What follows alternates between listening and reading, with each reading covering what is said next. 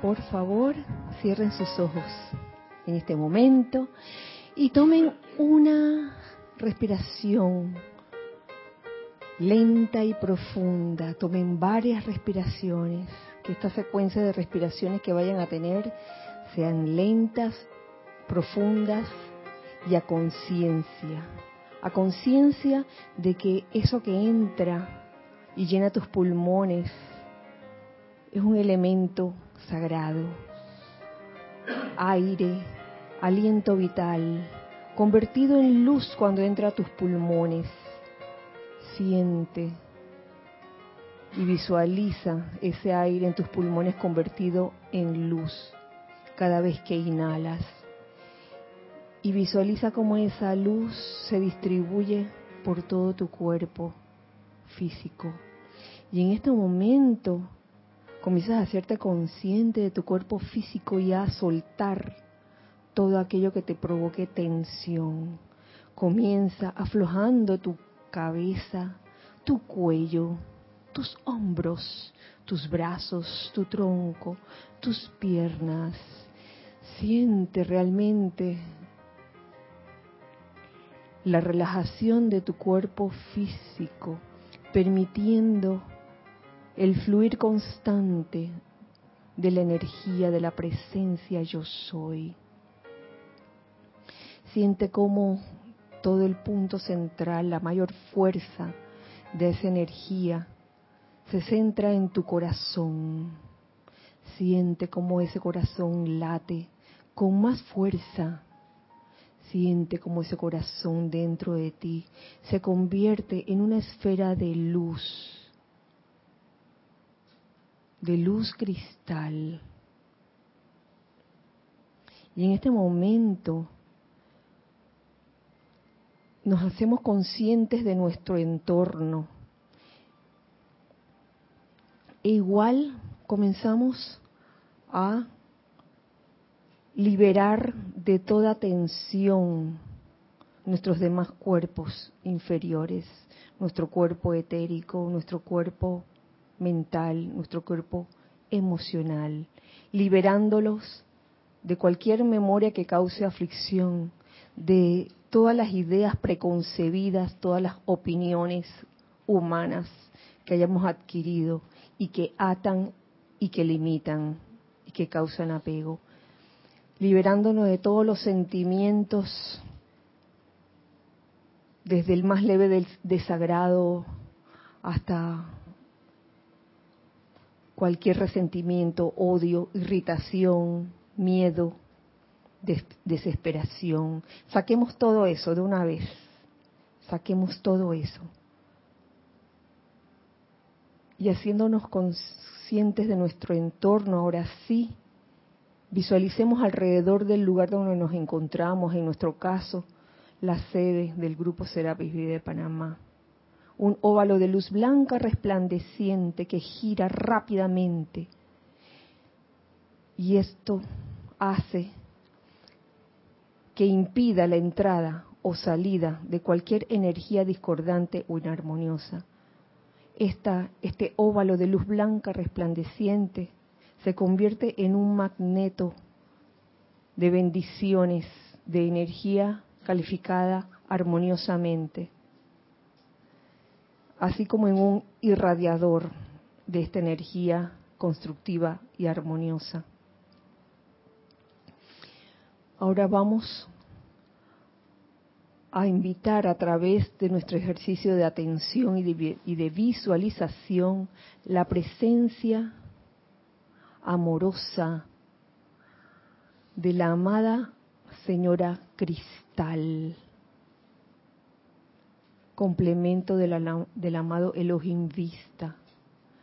Y vamos a visualizar cómo de su corazón sale un rayo cristal aquí en el centro de este salón y ese rayo cristal inunda todo este recinto. De igual forma visualizamos cómo ese rayo cristal entra a cada uno de nuestros corazones, permitiendo que esa esfera interna que de luz que habíamos visualizado en el centro de su corazón, de nuestros corazones, se intensifique aún más. En este momento comenzamos a verter ese rayo cristal en nuestro cuerpo físico, en nuestro cuerpo etérico, en nuestro cuerpo mental y en nuestro cuerpo emocional, purificándolo de toda sombra, de toda oscuridad y convirtiéndolo cada cuerpo en un cuerpo de luz. Al tiempo que les pido que sigan mentalmente esta invocación a la señora Cristal como si cada uno lo estuviera haciendo. Magna presencia yo soy. Invoco al amado ser cósmico cristal para que vierta la esencia purificadora de su rayo cristal dentro de mis cuerpos emocional, mental, etérico y físico y de los de toda la humanidad. Amada cristal, vierte tu sustancia cristalina a través de mí y limpia mis cuatro cuerpos inferiores de la discordia de millones de años. Mantén esta acción sostenida hasta que el karma de las edades haya sido eliminado, restaurando los cuatro cuerpos inferiores a su pureza y perfección original. Acepto esto como ya realizado con pleno poder. Gracias, amada presencia yo soy. Gracias, amada señora Cristal, por esta bendición y por esta oportunidad. Tomen una respiración profunda y al exhalar abran sus ojos.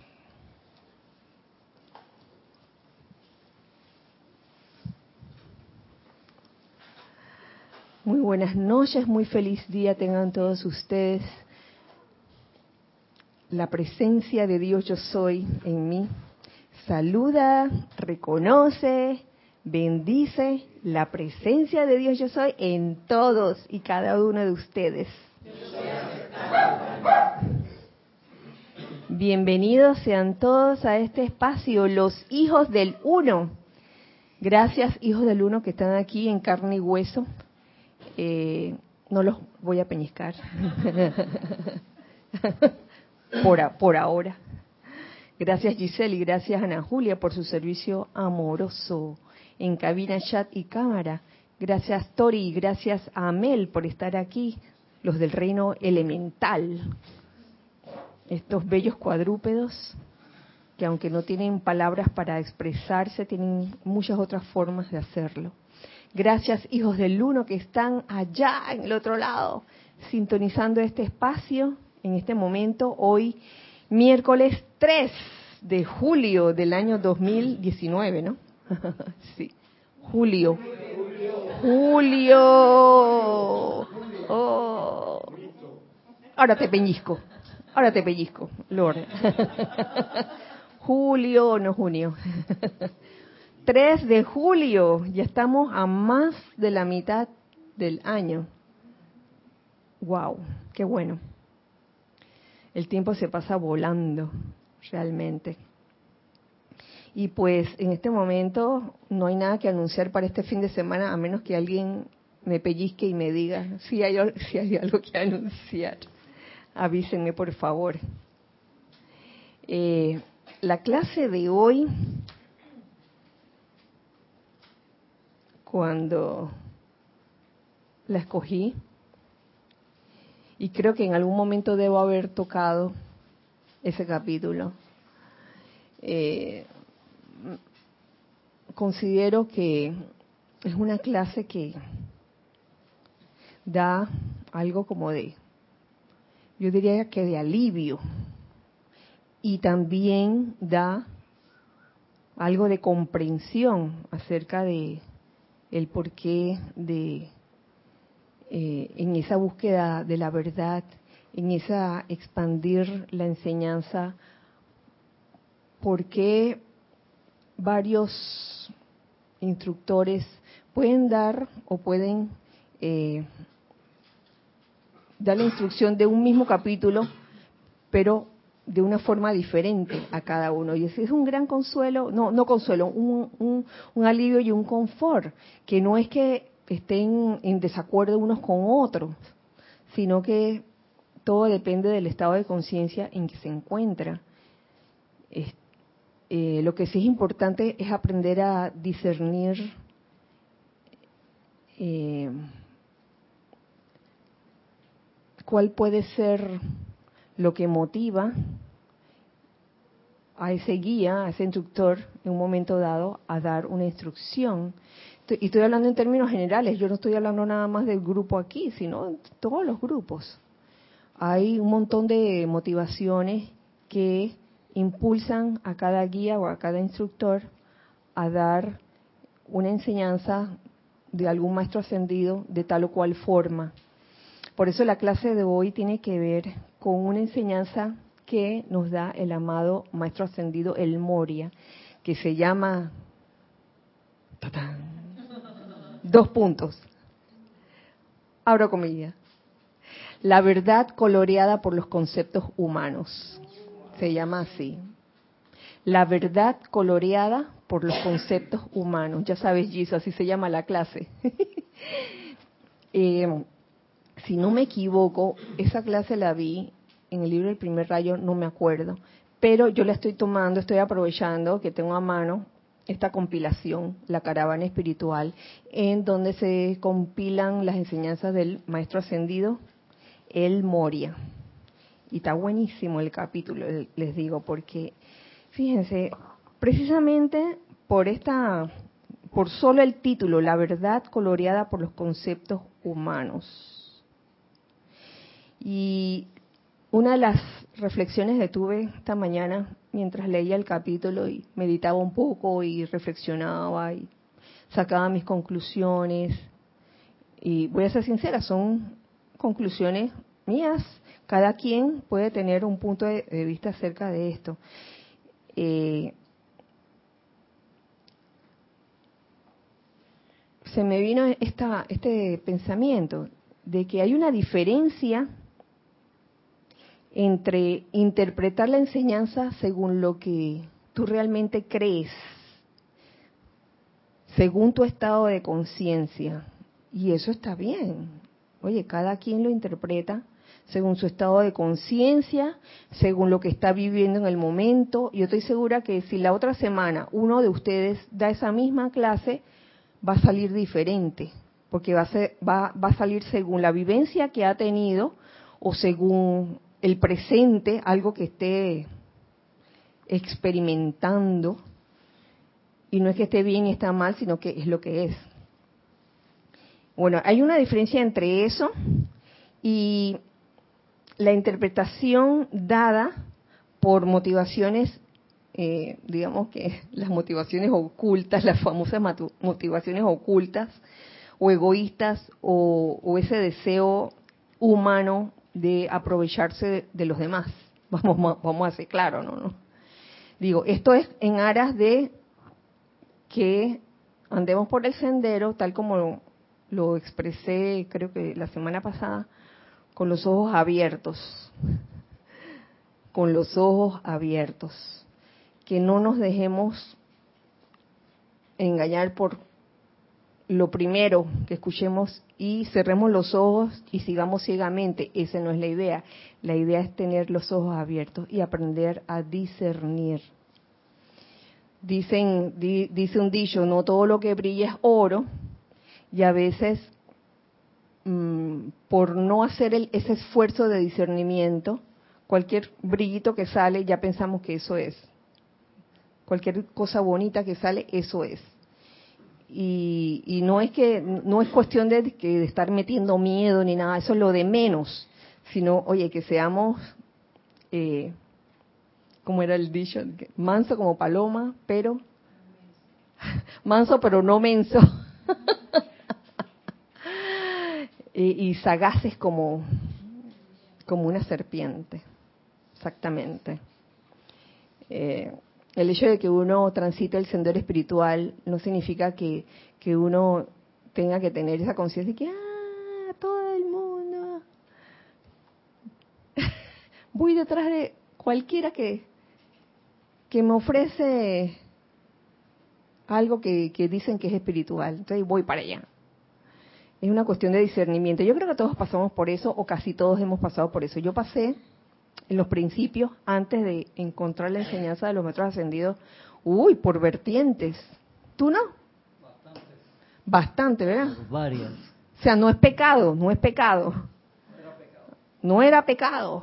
Uno puede en los principios de la búsqueda incursionar. ¿Sí? ¿Tú también? Además que cuando uno no está seguro, porque lo que han dicho es que la fuente está afuera, no está seguro de que la fuente está adentro, tiene uno que seguirse por lo que en aquel tiempo pues se decía.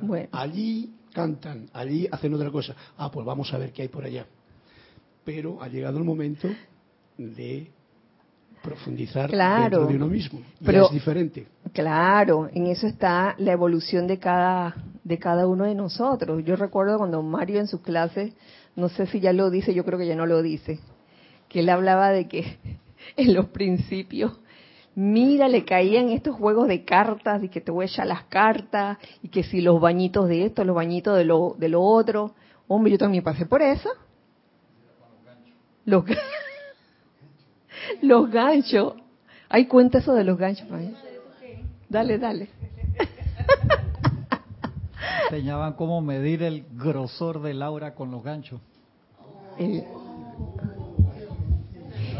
Oye, eso, eso ocurrió Ocurrió en Panamá. Ocurrió, de veras que sí. Y, y no sé si era otra actividad, que el péndulo, el péndulo que le pasaban a una persona que se prestaba de que para limpiarle los chakras y entonces donde el péndulo se movía más, ahí era donde más necesitaba o ese era el chakra que estaba más activo. ¿Cuál era la cuestión? Porque ahí pasaban cosas. Hay anécdotas de eso. Pasaron muchas cosas. ahí en ciertos lugares del cuerpo. que se activaban y se, el, el péndulo comenzaba a girar vertiginosamente. No quiero decir en qué parte del cuerpo, pero eh, eh, son, son anécdotas, pues, de... No, no eran el del corazón.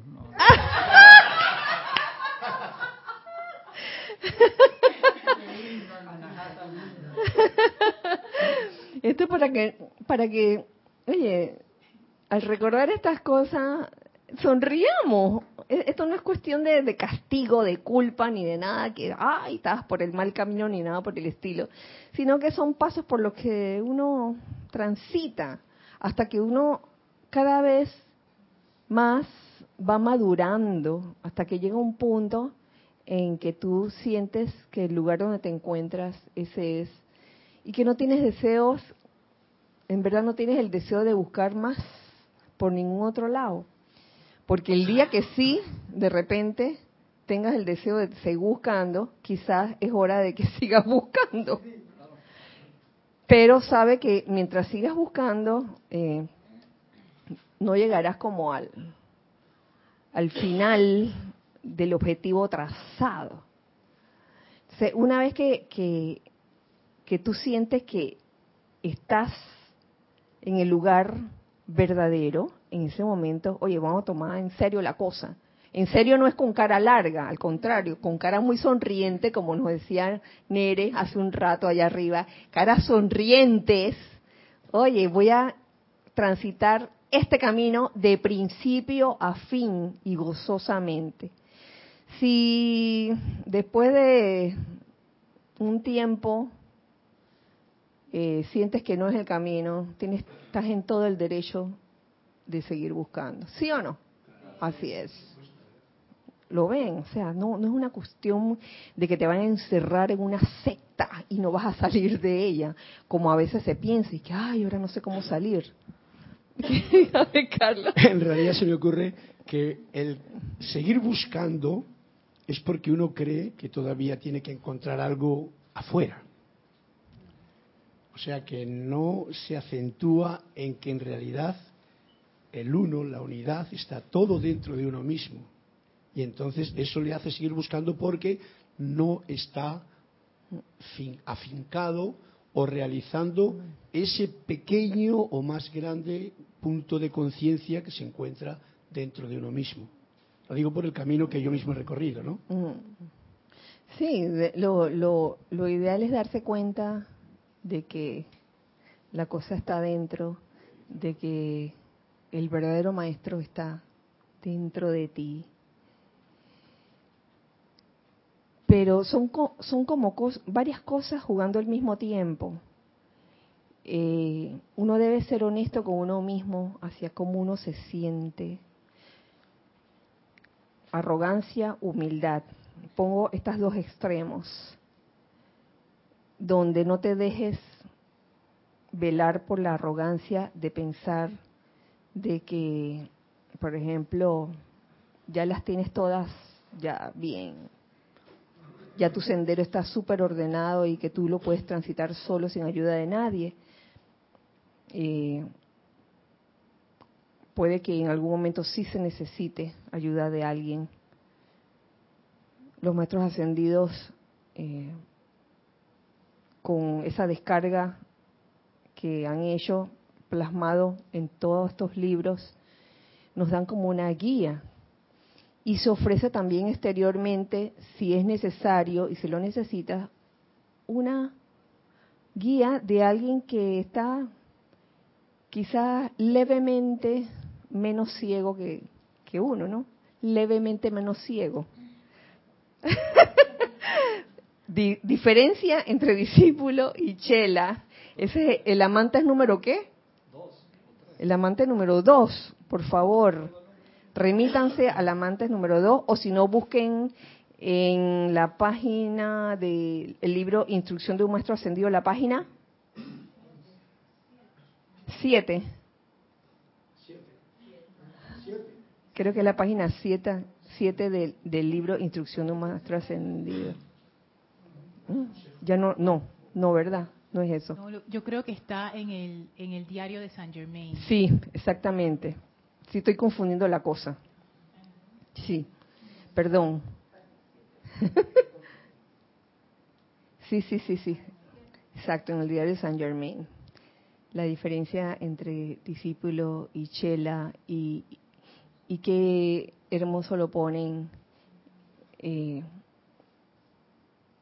cuando uno cree cuando uno siente que de verdad necesita una guía externa en algún momento de su vida, de alguien que está levemente menos ciego que uno. sí, esto es, esto también, esta relación entre un instructor y un discípulo también pasa por etapas. Porque si bien en el principio, eh, digamos que para comenzar, el discípulo es el que escoge al instructor, no el instructor de que tú vas a ser mi discípula y punto. No, eso no es así. Es el discípulo el que escoge al instructor. Y cuando esto pasa, ah, tú deseas realmente eh, ser instruido, entonces va a recibir de ese instructor una serie de directrices por un buen tiempo, hasta que pasado un buen tiempo, eh, el instructor sabiamente, que aunque es un poco menos ciego, pues ha recorrido un poco más el sendero, llega un momento en que ese instructor dice, bueno, ya es hora de que asumas ciertas, ciertas tareas tú solo, sin depender de lo que te va a decir el instructor o no, y eso tiene que ver con la clase de la semana pasada de, no caer en la dependencia excesiva o extrema.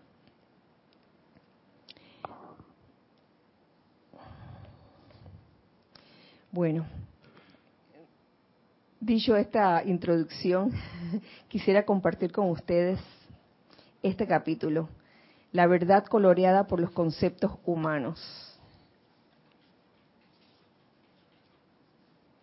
Y esta, esta capítulo tiene como tres partes. Uh, sí, creo que son una o dos o tres, eh, dos o tres partes. Comienza diciéndonos el amado maestro ascendido, el Moria. Me encanta. Dice así, mi amado Chela, dos puntos.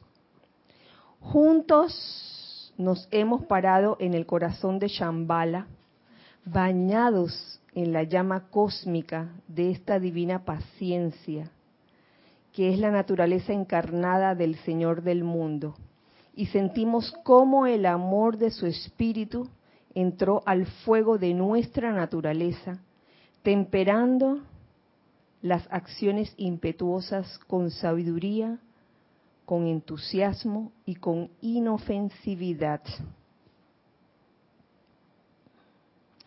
Pareciera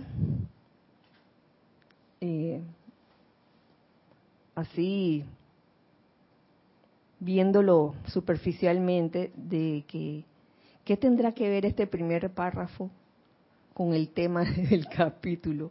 La verdad coloreada por los conceptos humanos.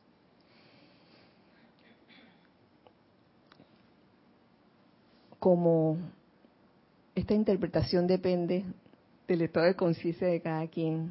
Si alguien tiene una idea de esto, por favor, les invito a que la compartan y ustedes también, hijos del uno que están del otro lado. Si tienen una idea acerca de esto que acabo de, de leer, pues compártanlo.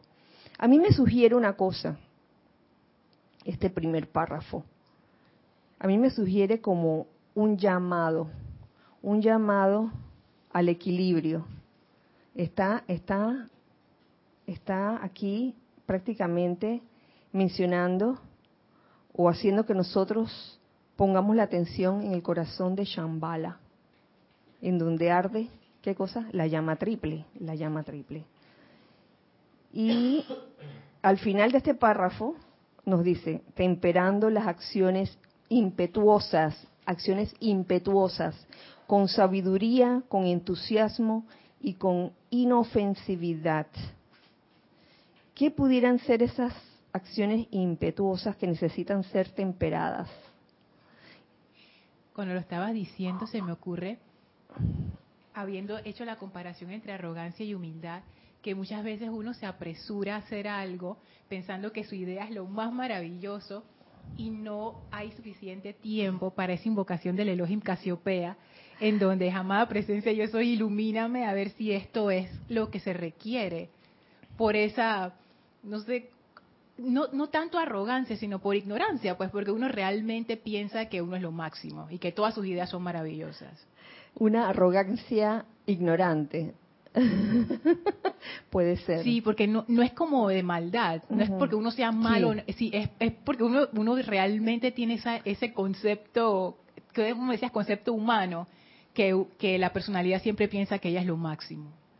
Y, y, y muchas veces en nuestras acciones impetuosas no usamos plenamente esa llama triple podemos usar de repente el entusiasmo, el impulso inicial, pero se nos olvidó la forma de hacerlo, la sabiduría. Y teníamos todo el amor para hacerlo, pero se nos olvidó cómo hacerlo y nos lanzamos a hacerlo tal vez de, una manera mmm, no muy sabia, donde hubieran eh, habido mejores opciones para eso que tú querías emprender, en vez de una acción impetuosa. Y es un llamado al equilibrio si uno en verdad eh, quiere, um, quiere eh, que la verdad se manifieste a través de uno de la forma más eh, completa posible, digamos. Porque de alguna u otra forma siempre hay un pequeño tinte de la personalidad cuando, cuando uno eh, transmite la enseñanza de los maestros ascendidos. Siempre hay un tinte. En unos hay más tintes, en otros hay menos tintes, pero siempre va a depender, como les decía, les decía al principio, de la motivación. ¿Tú alzaste? Sí. Dale, dale, Nere. Sí, ay, verdad. Ajá. No fue mucha la diferencia. Gracias. Eh, siguiendo lo que había dicho Lorna y, lo que acabas de comentar, pienso que también, además de, arrogancia y de que la personalidad se cree la gran cosa, está como ese hábito de apresurarse a hacer, tomar la decisión o hacer la acción sin haber pues hecho la invocación. Entonces, pienso que también es como un hábito, que tiene como un momentum. Entonces, eh, para lograr eso, entonces hay que agarrar la paciencia con uno mismo de, tomarse el tiempo, pues, para cambiar ese hábito. Sí, la paciencia sobre todo, ¿no? Sobre todo antes de, de actuar, antes de responder. Eh, a mí me pasa, me ha pasado muchas veces que uno quisiera tomar acción en algo, pero con el tiempo he aprendido que paciencia para todo, no ir corriendo a abrir la puerta a nadie. si están tocando la puerta, oye, si, si está sonando el teléfono, oye, camina despacio, camina, bueno, no tan despacio como un oso perezoso, pero observando, observando tu entorno, ¿no? La vida me ha enseñado eso. Sí, entonces a veces somos impacientes y nos lanzamos también eh, a decir o mm, juzgar algo, por ejemplo, también. Juzgar algo o evaluar algo antes de comprenderlo realmente.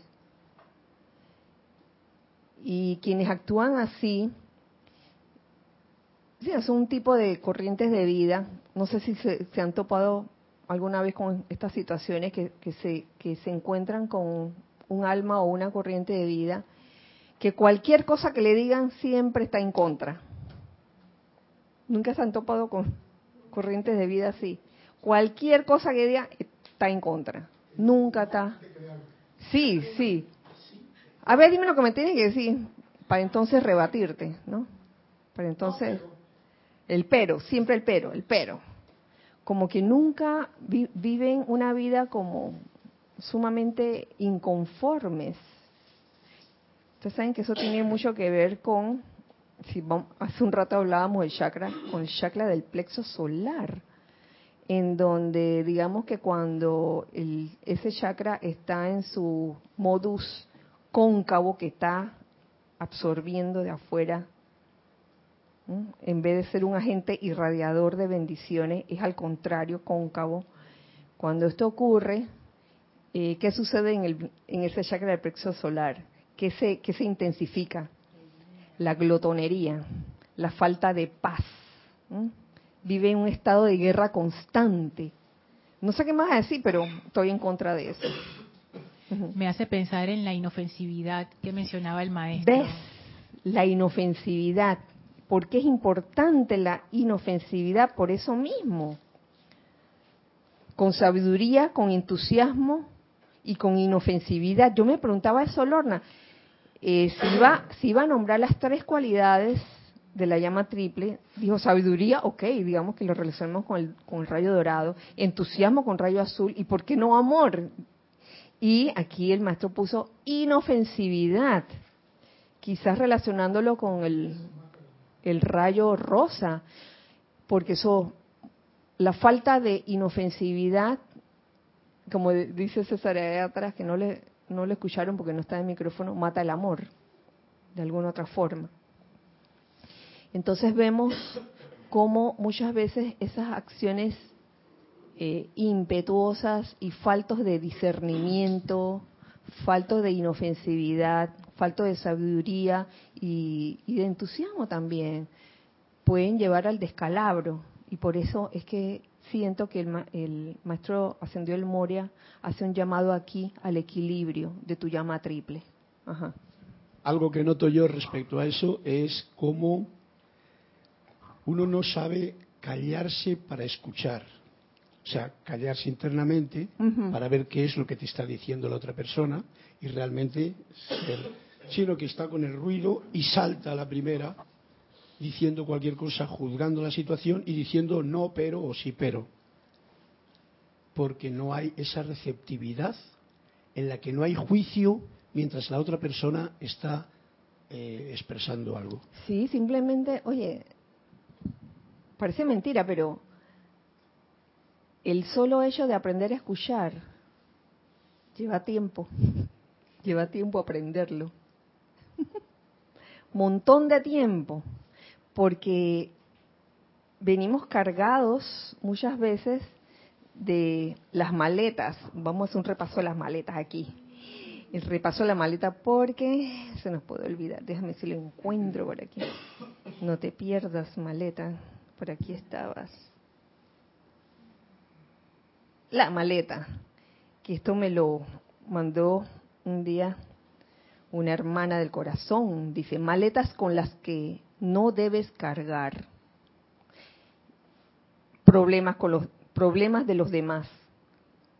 Cargar con los problemas de los demás. Cargar con tu pasado. Cargar con opiniones que uno se hace. Cargar con el qué dirán. Oh, ese es terrible. Y cargar con miedo. Esas son las 1, 2, 3, 4, 5 maletas. Oh. Entonces, pienso yo que esas maletas lo desequilibran a uno. Claro, tú cargando cinco maletas, andas así, ladeada. Ajá. Problemas de los demás, tu pasado, opiniones, el que dirán y miedo. Guau. Kira, ¿cuál, ¿cuál tú dirías que es la diferencia entre una persona impetuosa y una persona entusiasta? Oh, la persona entusiasta puede estar equilibrada. La impetuosa, por lo general, no está equilibrada. Esa puede ser. O sea, el entusiasmo en un momento dado se puede convertir en, en ímpetu. Uno podría comenzar con, con entusiasmo, que hay entusiasmo, sabiduría, amor, inofensividad. Pero a veces la, la personalidad o la conciencia separada de Dios te juega unas pasadas que comienzas como a apresurarte demasiado, a adelantarte antes de tiempo. Quieres como aprender a caminar antes de gatear. Pasa. Quieres, vamos a poner un ejemplo. Si es alguien que está comenzando o que ya tiene un grupo y que va a comenzar los ceremoniales, quiere ya desde el principio que hayan flautas, tazones, todo, todo, todo, todo, todo ¿Y quién sabe tocarla? Nadie. Por decirte un ejemplo. Ah, mira, ahí están todas las flautas, toquen, pues toquen. Oye, vamos por paso. Si nunca, si en ese grupo nunca han hecho ceremonial, vamos a comenzar con los CD, la música, la música sugerida para eso y luego paulatinamente vamos metiendo el tazón y después la, y así sucesivamente. Y lo puedes hacer con entusiasmo, ese paso a paso. La acción impetuosa sería eso, como saltarte los pasos y, y como causar una especie de caos. Ajá, ¿te entiendes? De aquí a un mes me tienen que aprender a tocar todo eso, yo no sé. Y te vuelves así como déspota. Y yo no sé, aquí he, he traído una marimba, así que de aquí a dos semanas me aprenden a tocar esa marimba. Y después se enoja porque es que pasaron las dos semanas y todavía no lo tocas bien. sí. Y la gente llorando ahí tratando de tocar la cosa. Llorando o me, me voy. Me voy. Comida dura, cama fría. Al revés, cama dura, comida fría. Ese es un chiste. Por favor, si alguien se lo sabe bien, yo no me lo sé bien. Por favor, que la cuente. Este es el momento. Comida dura, cama fría. Cama dura, comida fría.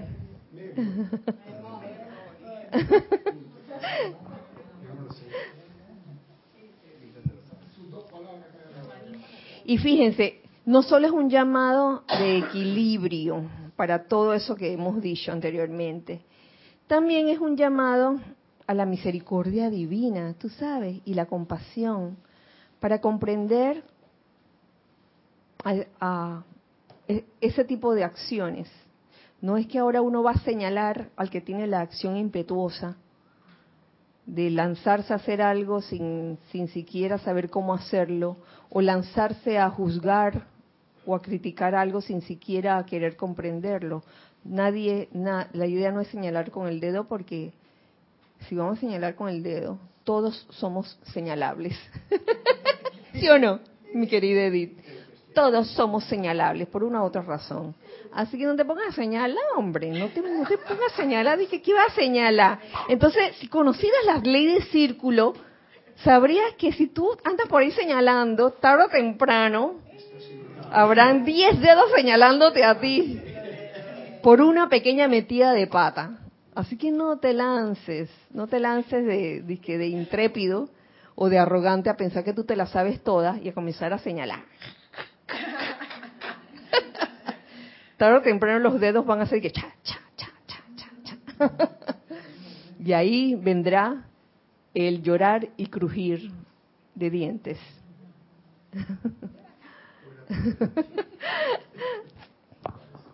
Entonces es un llamado también de misericordia y compasión. Y comprender cuando vemos una situación así, óyeme, está en su etapa, que comprenderlo, envolvamos esta situación, invoquemos el santo ser crístico en todos nosotros para que se manifieste la perfección en esto. Seguimos aquí. Mm. Dice el maestro ascendió el Moria, hay más energía en la gente de primer rayo que en la de cualquiera de los otros seis rayos. Porque la mera naturaleza de este rayo es la irresistible fuerza de empuje de la voluntad de Dios. Cuanto más alta sea la evolución de una conciencia individual, tanto más nos volvemos conscientes del método para realizar esa voluntad, como la deidad misma lo hace, sin oposición, pero con una muy definida descarga rítmica. Cuanto más alta sea la evolución de una conciencia individual, tanto más nos volvemos conscientes del método para realizar esa voluntad. Eh, en cuanto a a ese hecho de lo que les leía al principio, que hay más energía en la gente de primer rayo que en la de cualquiera de los otros seis rayos.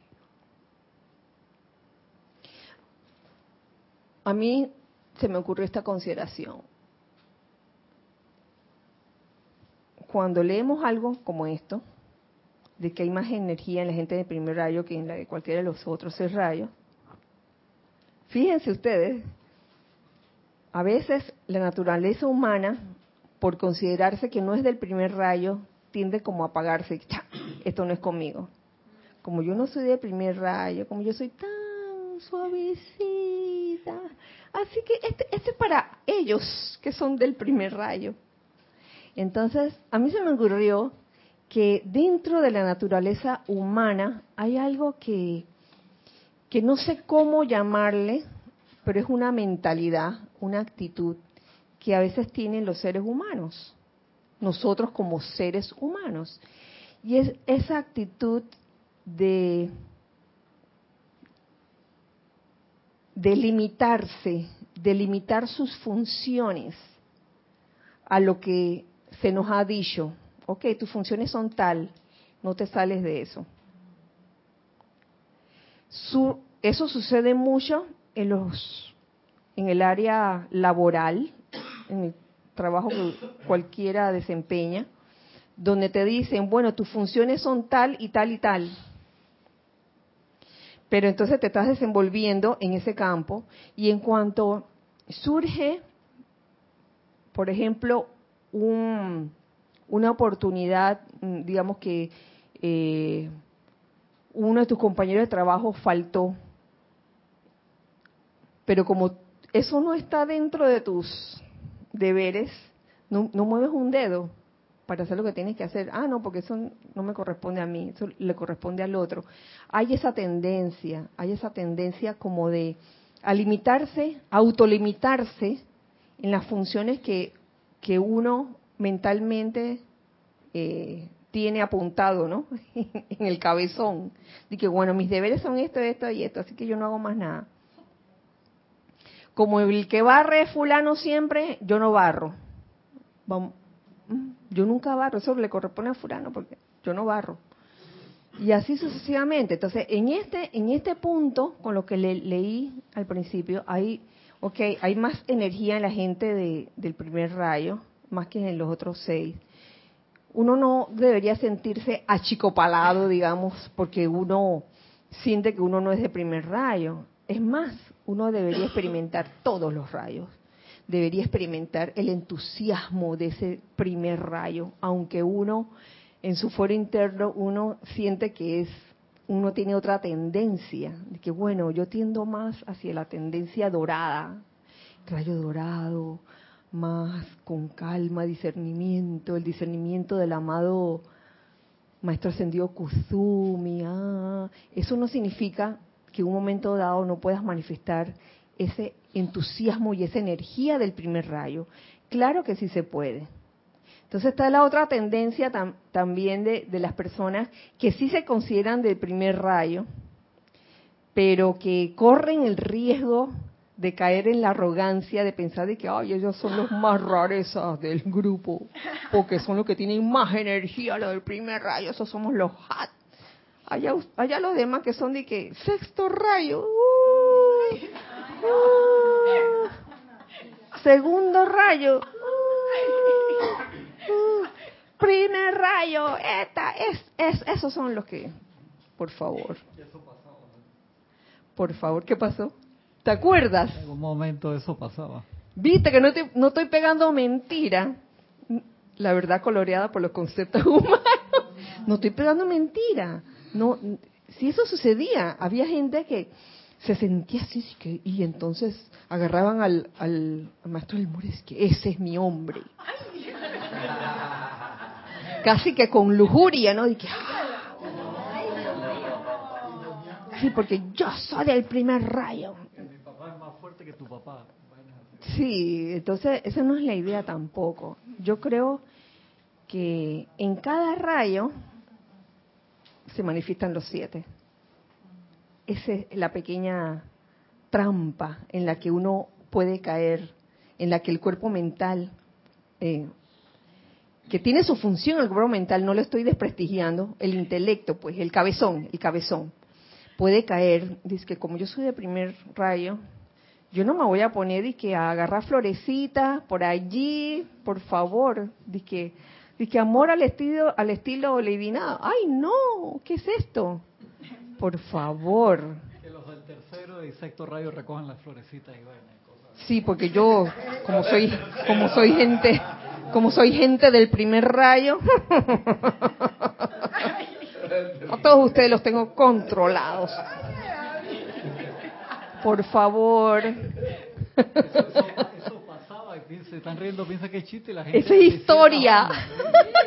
y hay que reírse esas cosas, porque son, fueron estados de conciencia, de pensar, de que la gente se apropiaba y se sentía como que, como, soy del rayo tal, entonces no puedo manifestar ningún otro, por favor.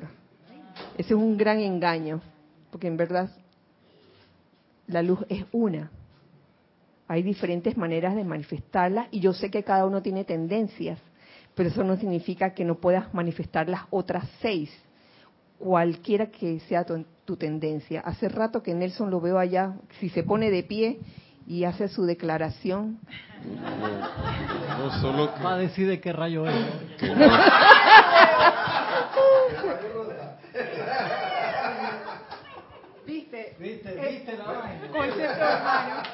Que no necesariamente alguien del primer rayo tiene que andar brincando por ahí, digamos, por poner un ejemplo de un rayo, para demostrar que, por ejemplo, hay, gente que llega y con solo su presencia las cosas se ordenan y ni siquiera abren la boca. Y, y no con miedo, sino que las cosas quedan en orden. En alegría, tranquilidad y en orden. sin necesidad de estar diciendo, tú, fulano, muévete para allá, que no sé qué. Nada, nada, nada más llegan, oigan, ¿cómo están? Y todo el mundo, ah, sí, sí, bien, bien. Y, y minutos antes había un caos. Y empieza como a, a ordenarse todo, por el momentum que tiene. De repente no es necesario, no, esa, diferente forma de manifestación de, los rayos, porque hay gente de, sexto rayo que se la, pueden pasarse orando todo el tiempo y hablan y hablan y hablan y están y esa es su forma de manifestarse, otros están en silencio, en adoración.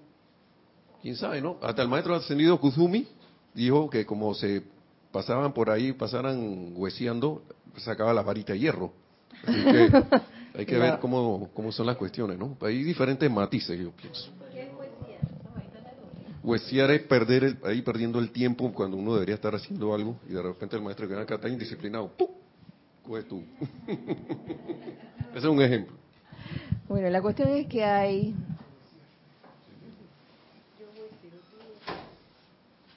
dentro del rayo que en el cual uno se siente que que es afín hay las otras seis formas de manifestarlo. Uno no se puede limitar de que hay como yo soy del rayo verde, entonces no puedo ser del rayo violeta. todas se relacionan. No nos, no nos demos al engaño.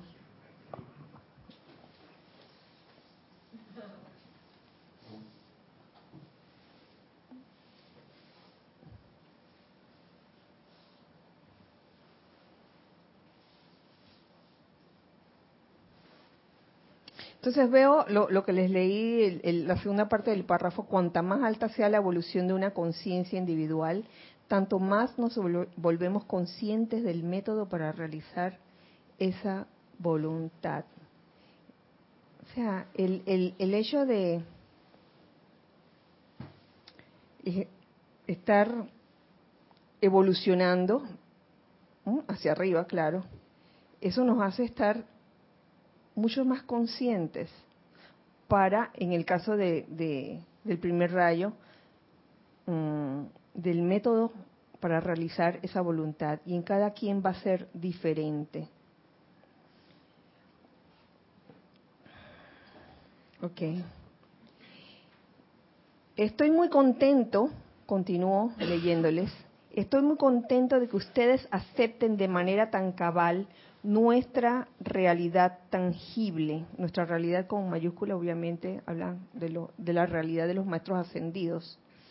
Este fue el argumento específico que presenté ante el tribunal kármico para procurar la dispensación mediante la cual podemos esforzarnos en hacer contacto con nuestros chelas y educar sus sentimientos hacia nuestra presencia actual como hombres y mujeres de mayor madurez quizás, pero accesibles en el terreno común del servicio mundial.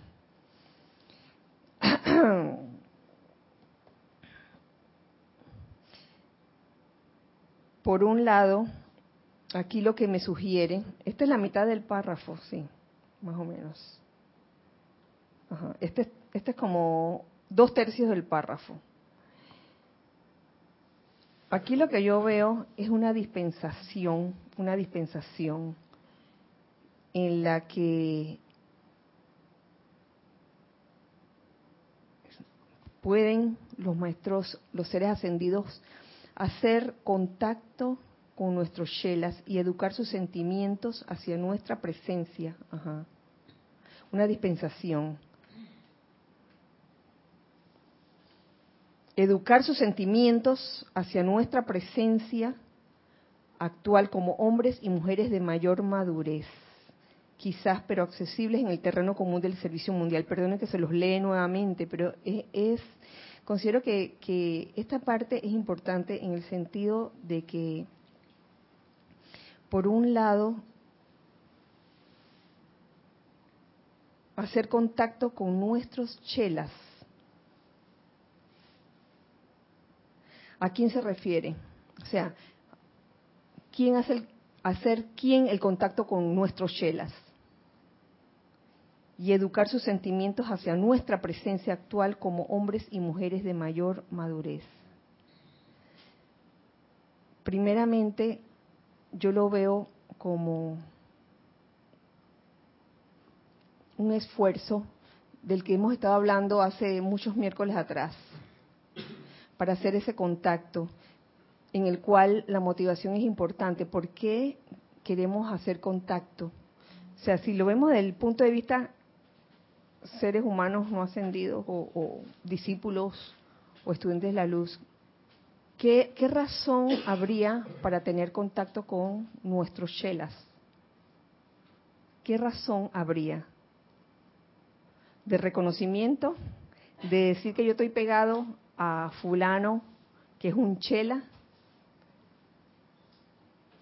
¿Cuál ustedes ve, pueden ver que, que, que puede ser la motivación por el cual uno querría tener contacto con los chelas, con nuestros chelas, lo dice aquí el maestro ascendido el Moria. Sería para poder trabajar en la necesidad de la hora específicamente. Eso, claro. Es, eso es lo que ellos quieren. Para poder servir.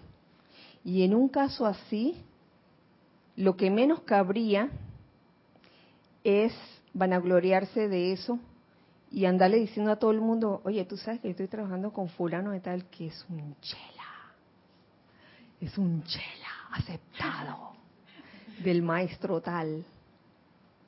Es simplemente ese deseo sincero de servir. Y en ese deseo de servir yo creo que entra la, la impersonalidad, la discreción, el silencio, el no estar diciendo por ahí lo que estás haciendo. Yo creo que eso tiene mucho que ver. Y por otro lado, que esa, esa me gustó mucho, educar los sentimientos. Educar sus sentimientos hacia nuestra presencia actual como hombres y mujeres de mayor madurez, pero accesibles en el terreno común del servicio mundial. Supuestamente el avance en el sendero espiritual debería llevarnos a una mayor madurez. Y aquí el maestro ascendido el Moria lo pone como educando los sentimientos. ¿Cómo se educan los sentimientos? Ajá. ¿Cómo se educa un sentimiento? ¿Se les ocurre? ¿Qué se te ocurre? No. Un sentimiento, un sentimiento tiene dos variantes. Uno que es un sentimiento positivo, de alta vibración, otro que es un sentimiento negativo o de baja vibración. Educar los sentimientos es estar atento a qué clase de sentimiento yo tengo. Eso. Porque si yo tengo un Sí. sentimiento despectivo, destructivo, etcétera, que es un sentimiento de odio, de rencor, que es un sentimiento, pues hay que educarle para poder poner. Exactamente, porque uno no, uno ya como estudiante de la luz no puede andar a la deriva sintiendo lo que le da la gana y lo primero, acción impetuosa. Lo primero que, que se me viene en el sentimiento, eso, eso es lo que estoy manifestando, pues. Y, y educar no quiero decir Ajá. educar como decirle lo que hay que hacer, sino estar atento a qué clase de sentimiento yo estoy expresando en mí. Claro, estar atento a qué, ajá, a qué clase de sentimiento estoy manifestando en el entorno donde me estoy moviendo, ya sea entorno laboral, el entorno de, espiritual también, en cualquier entorno. Observarse uno mismo, qué sentimientos estoy generando. Esa es una forma de educar. Comienza con la auto- autoobservación. Y esa es una disciplina, una autodisciplina que uno decide, bueno, voy a observar mis sentimientos.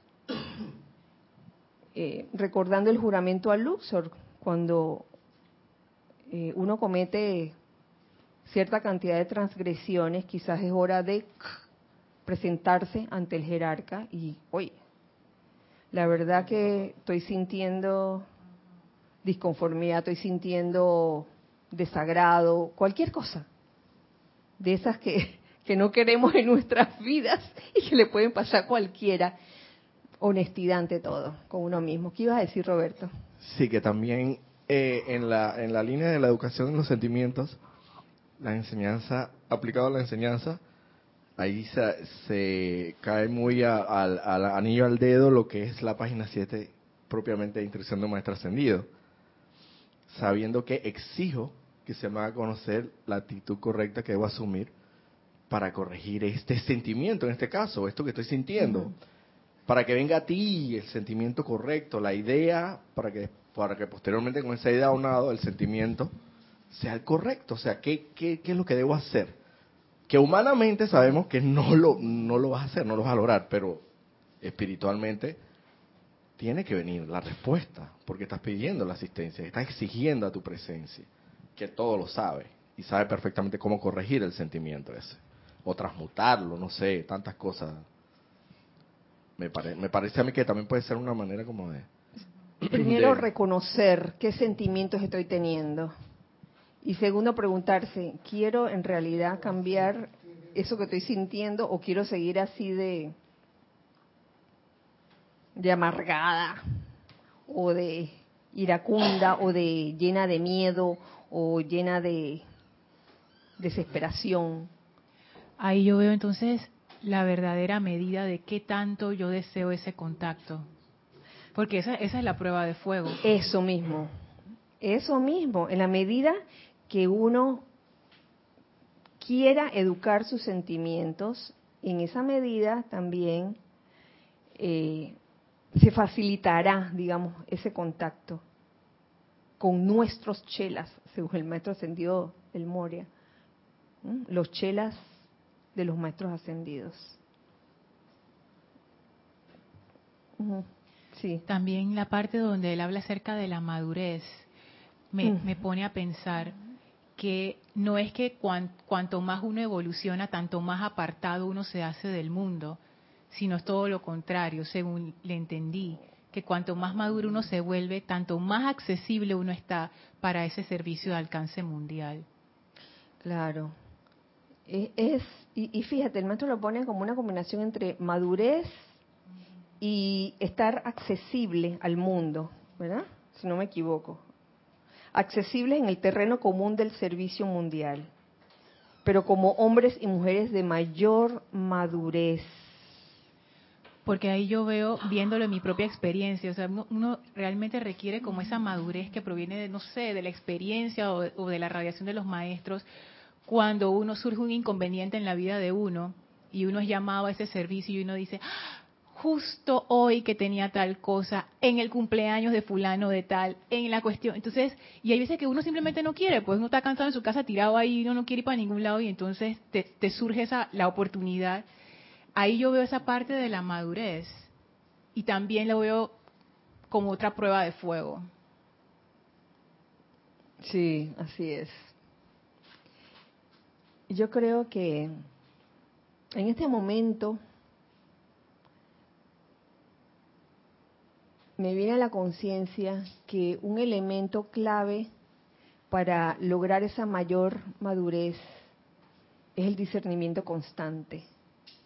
Pueden haber otros elementos, claro que sí, pero uno de ellos es el discernimiento constante. Si uno no tiene ese discernimiento constante, si uno se deja llevar a la deriva por lo que venga, por cómo amaneció el día, que si amaneció nublado, entonces no voy a salir, porque ay, el día está como para. Y te dejas te dejas como llevar por tu entorno en vez de tú ser el, el, el amo de, la- de, de las circunstancias. Tú ser el amo. Cuando digo tú ser el amo no me refiero a la personalidad obviamente. Me refiero al que realmente manda en ti que es la presencia en ti santo ser crístico. Sí Carlos. Eso implica, pienso yo, el, el hacer los actos conscientemente, porque muchos de los actos que les hacemos pueden ser eh, inconscientes, rutinarios, sin poner realmente la voluntad de hacer, que es ese punto de con entusiasmo, porque voluntad implica voluntario, o sea que uno voluntariamente hace con entusiasmo algo y pone esa conciencia de hacer. Si no, las cosas pasan sin que uno eh, esté realmente deseoso de realizar algo. Mm. consciente. Consciente. Co- Estar conscientes. Ajá. ¿Cuál dirías tú que sería ese criterio que guía el discernimiento para tomar ese tipo de decisiones? Oh.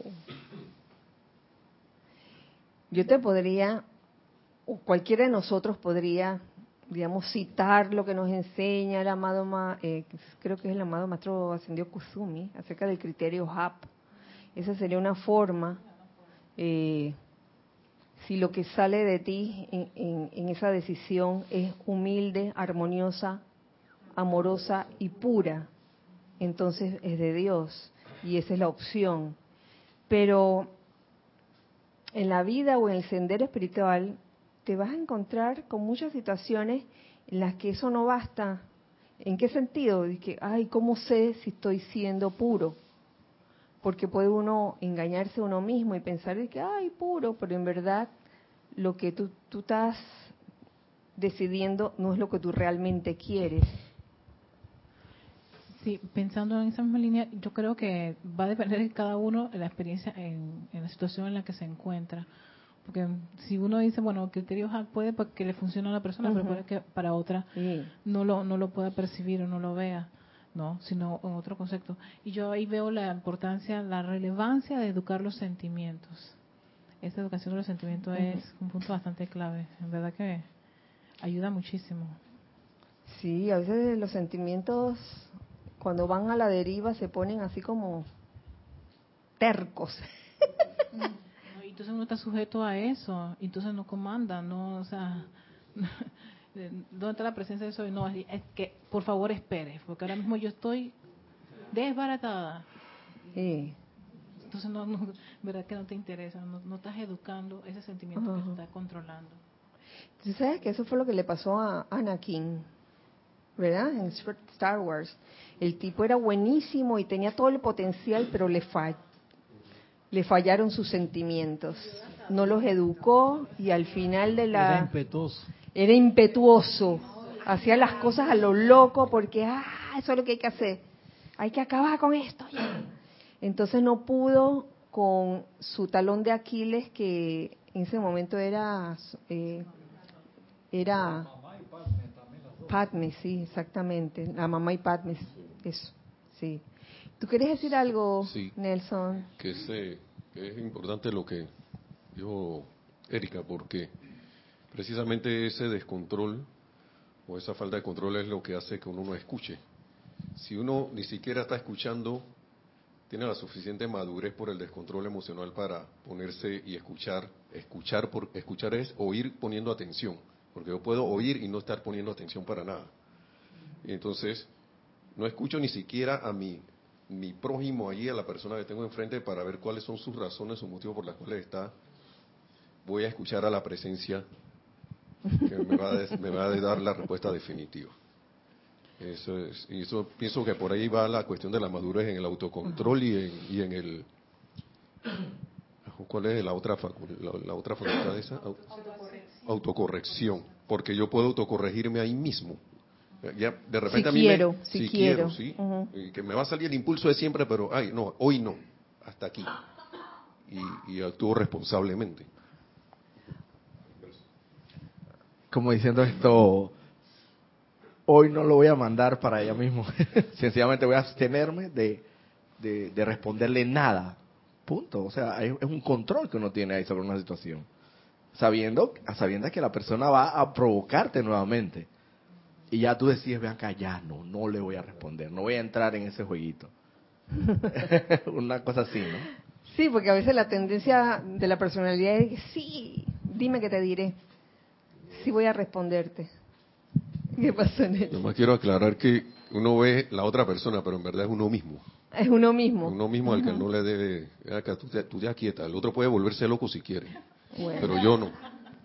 Bueno, concluimos en esta clase con que la educación del sentimiento es importante. Hoy se ha pasado más de la hora. Todavía falta hay, falta comida ahí, hay bastante comida. Eh, para que quedemos con esa idea, no vayamos apresuradamente, sino quedemos con esa idea, la importancia de educar el sentimiento.